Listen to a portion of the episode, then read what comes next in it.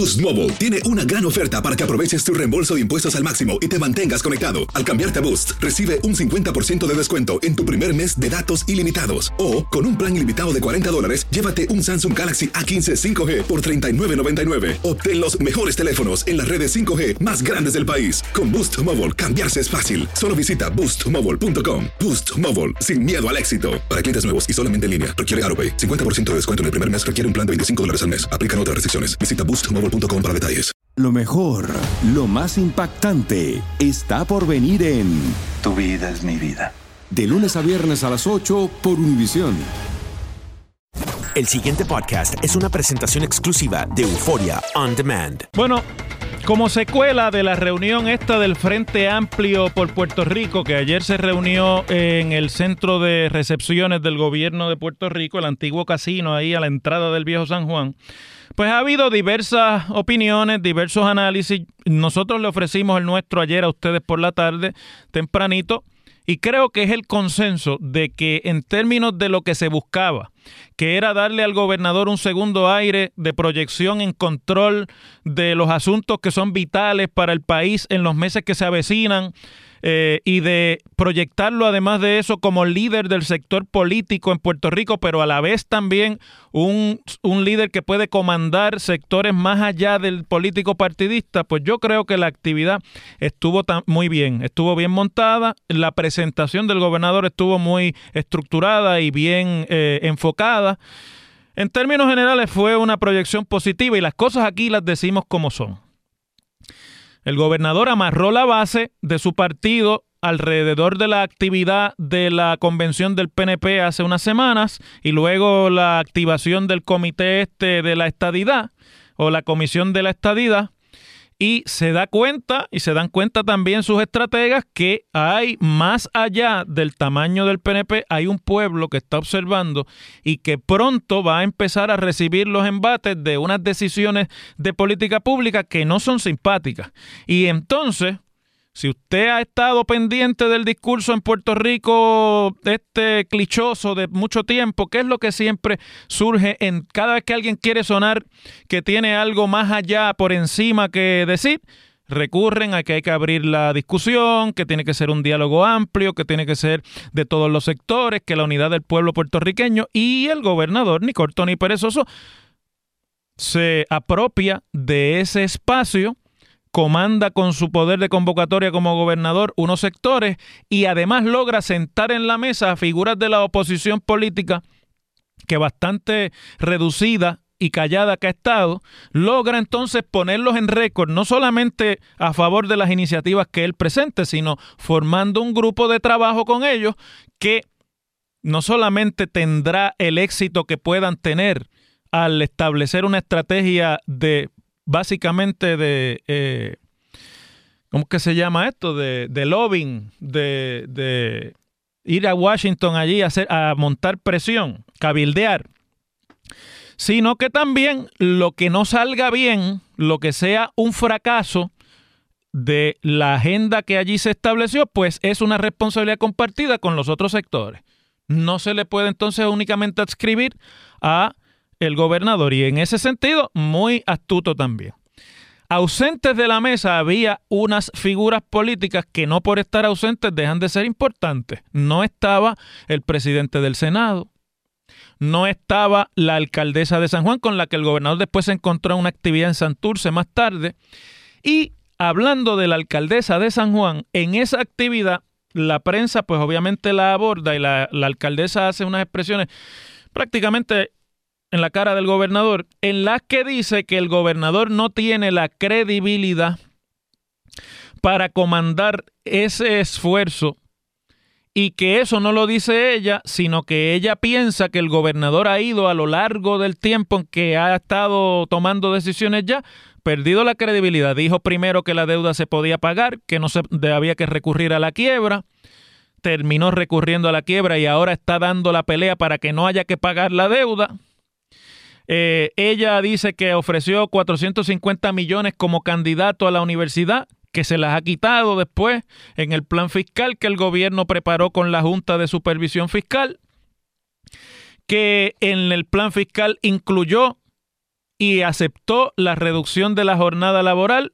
y que pues en ese sentido no puede ahora reclamar que no estaba en discusión el asunto de la jornada laboral y que tiene además una política de reducción de los eh, recursos que los municipios de Puerto Rico necesitan para ofrecer los servicios. Pero me llama la atención de lo que dice la alcaldesa de San Juan, Carmen Yulín Cruz, el siguiente párrafo. Dice, el primero de mayo el gobernador, la estoy citando a ella, el primero de mayo el gobernador me culpó a mí, me quiso hacer la culpable de todo lo que ocurrió luego de la manifestación pacífica de miles de puertorriqueños. Ustedes recuerdan los disturbios que ocurrieron después de la manifestación del primero de mayo en el área de Atorrey y Río Piedra. Continúa diciendo, y vuelvo a citar, nuevamente pierde la credibilidad. Cuando yo llamaba a la desobediencia civil era porque era separatista. Ahora él, que hace lo mismo, es patriota. Ahí es donde tú pierdes la credibilidad. El gobernador tiene que poner el hecho donde pone la palabra. No es con poesía que se arreglan los problemas del país, y, sino con acción. Es curioso porque de algo que le han acusado a ella es de eso mismo, de la poesía versus la acción. Y es interesante que ella utilice esos elementos con los que se le ha acusado a ella para devolver el golpe y que sea la única figura política de envergadura en el país que no entró en el chihichija de ayer, ni fue allí, ni aplaudió. No sé si la invitaron o no, eso no viene al caso. El punto es que es la única figura política que hoy está tocando una partitura distinta. Y eso no es, en mi opinión, y ahora vamos al análisis político. No, no creo que es que esté mal de la cabeza. Yo no creo que sea que está eh, desenfocada. Yo creo que ella está dándose cuenta de cuál es la circunstancia que se avecina y está ocupando el lugar que le corresponde a ella dentro del panorama de la oposición versus los que estaban allí ayer, exgobernadores que no tienen nada que perder ya, aunque sean de su partido, porque sus aspiraciones políticas ya terminaron. Los sectores privados y, y los sectores este, de la sociedad civil, como se llama, pues vienen reclamando lo de los diálogos estos y el ecumenismo y la, unidad del pueblo y demás porque es un mensaje que ha estado ahí por largo tiempo y por lo tanto se ven de una forma patriótica contribuyendo a ese esfuerzo de diálogo.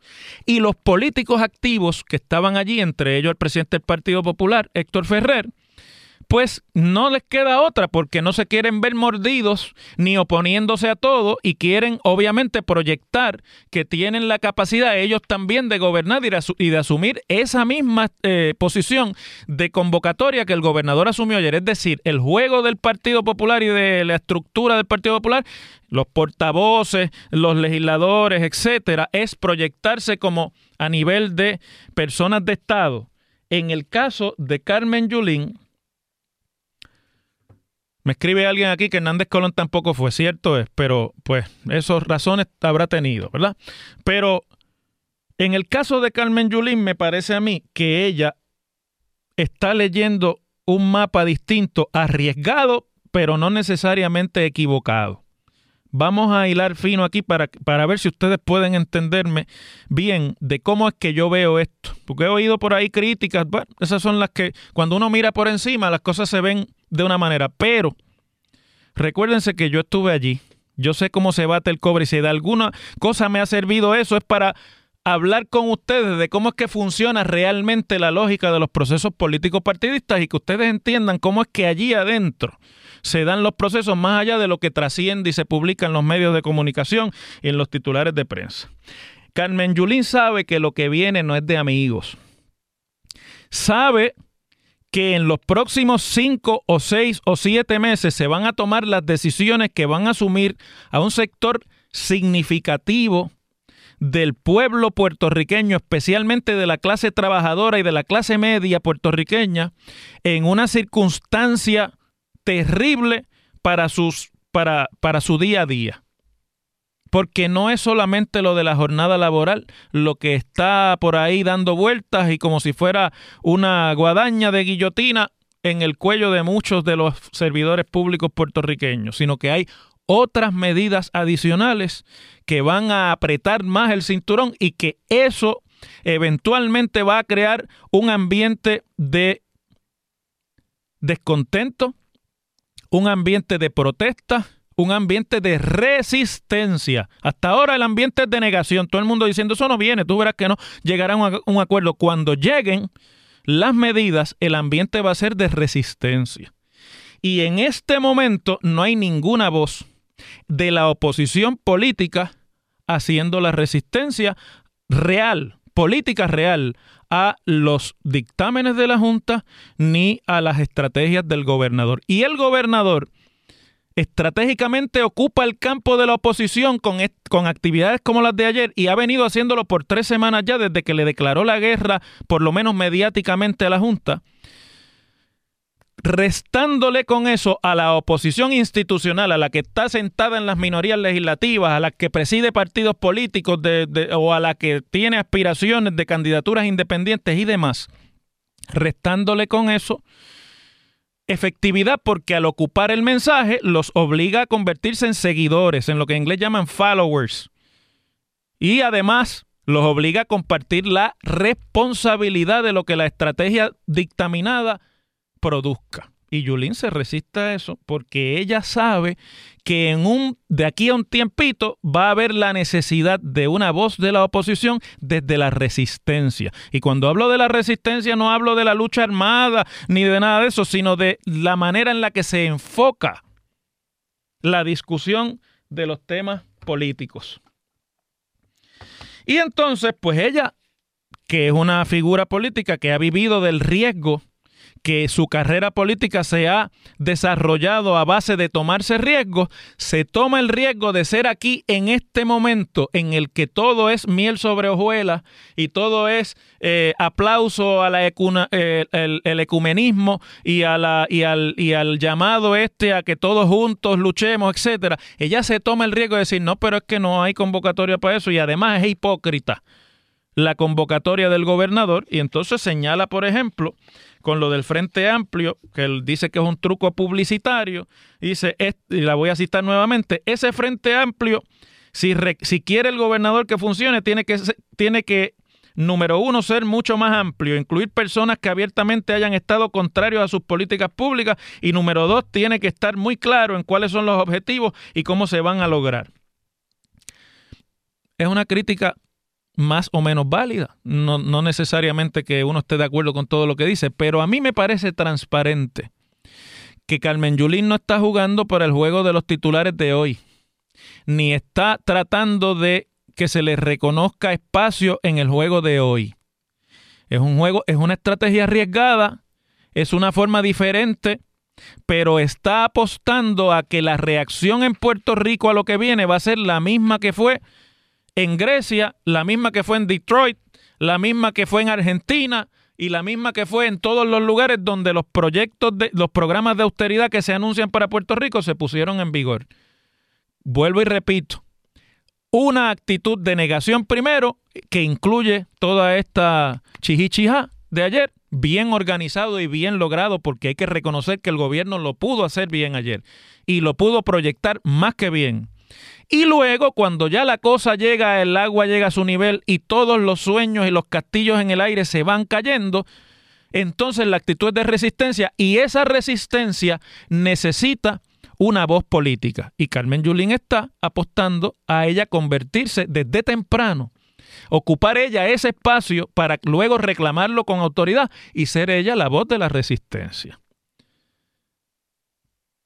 Vamos a ver ¿Cuál de las dos estrategias es la más efectiva? Por ahora, hay que reconocer que esa es la única voz fuerte que se oye en la oposición a lo que está pasando en Puerto Rico, mientras que en el otro lado, la oposición a la Junta está ocupada por el gobernador y por todos los que con él se apuntan en la estrategia del ecumenismo de, del Frente Amplio. Están ahí deslindados los puntos para el análisis Vamos a ver qué pasa en las próximas semanas, pero así es como se bate el cobre en la política puertorriqueña. En WKAQ se abre el aula del profesor Ángel Rosa. Conoce de primera mano cómo se bate el cobre en la política. Las cosas como son. Profesor Ángel Rosa en WKAQ.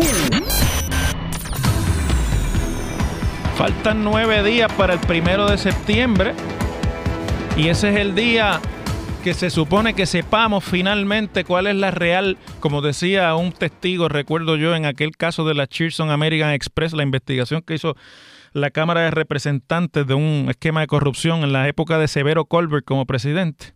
Y decía uno de los testigos, esa, esa es la real verdad. Bueno, si es verdad, tiene que ser real, ¿verdad?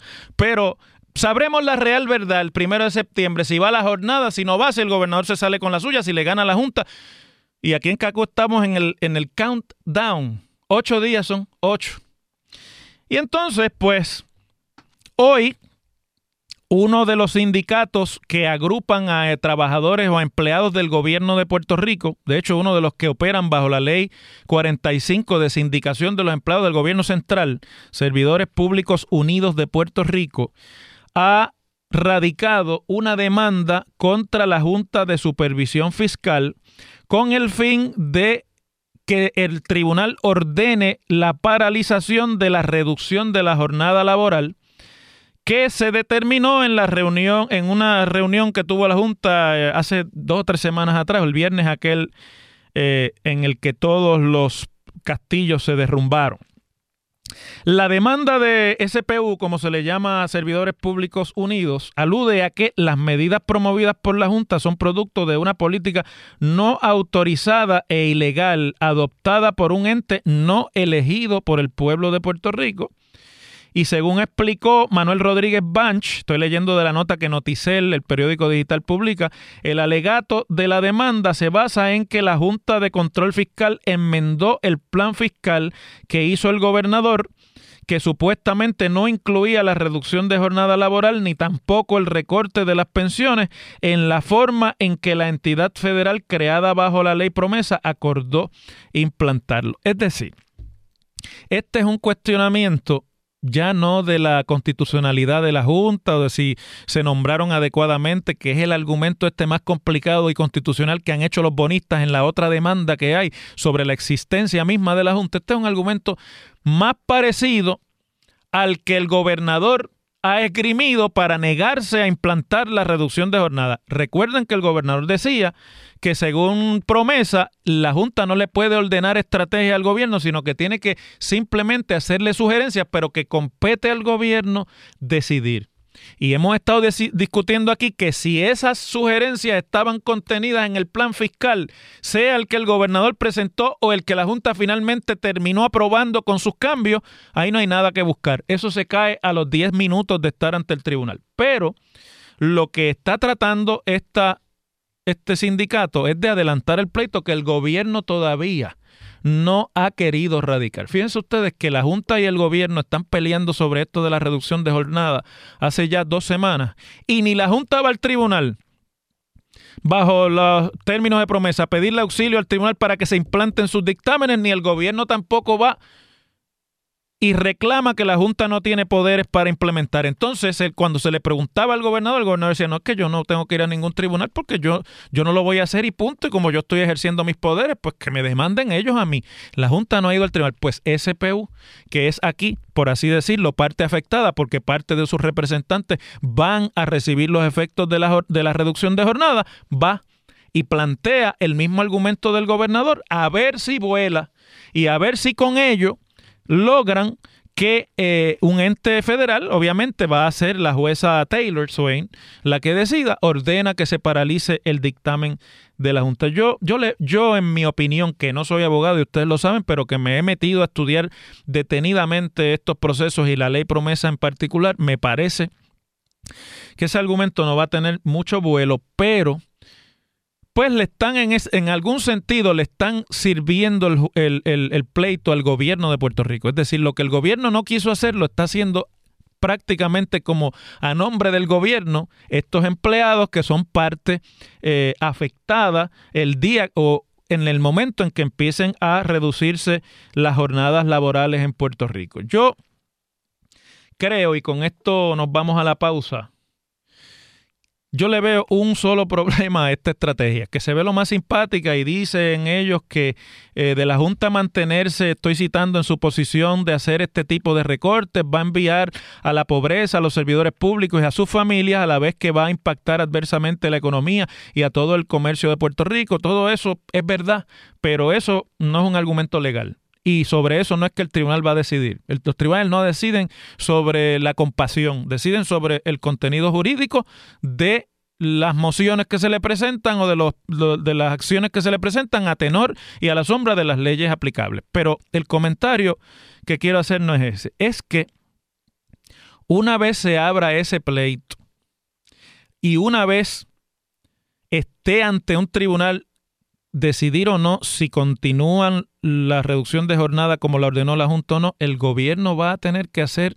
por lo menos público en el proceso los documentos del presupuesto que no ha querido publicar y los documentos del plan fiscal tal y como se discutieron y como se presentaron a la Junta de Supervisión Fiscal. Y me parece que cuando eso comience, vamos a descubrir cosas que todavía no han trascendido a la discusión pública, en la que radica precisamente la inacción de parte y parte para resolver por la vía judicial esta disputa de si la Junta puede o no imponerle la jornada, la jornada, la reducción de jornada al gobierno de Puerto Rico. Ahí vamos a saber de verdad qué era lo que decía el plan fiscal, qué decían los borradores, qué se dijo en esas reuniones y en las minutas que de ellas se hayan levantado y quién fue el que propuso qué. Y eso va a ser inevitable. Si esta demanda vuela, parte del litigio tendrá que descubrir esa prueba y esa, ese, ese, esos documentos que hasta ahora han estado bastante fuera del alcance de la prensa y de la opinión pública. El pasado podcast fue una presentación exclusiva de Euphoria On Demand. Para escuchar otros episodios de este y otros podcasts, visítanos en euphoriaondemand.com. Boost Mobile tiene una gran oferta para que aproveches tu reembolso de impuestos al máximo y te mantengas conectado. Al cambiarte a Boost, recibe un 50% de descuento en tu primer mes de datos ilimitados. O, con un plan ilimitado de 40 dólares, llévate un Samsung Galaxy A15 5G por $39.99. Obtén los mejores teléfonos en las redes 5G más grandes del país. Con Boost Mobile, cambiarse es fácil. Solo visita boostmobile.com. Boost Mobile, sin miedo al éxito. Para clientes nuevos y solamente en línea, requiere AroPay. 50% de descuento en el primer mes requiere un plan de 25 dólares al mes. Aplican otras restricciones. Visita Boost para detalles. Lo mejor, lo más impactante, está por venir en Tu vida es mi vida. De lunes a viernes a las 8 por Univisión.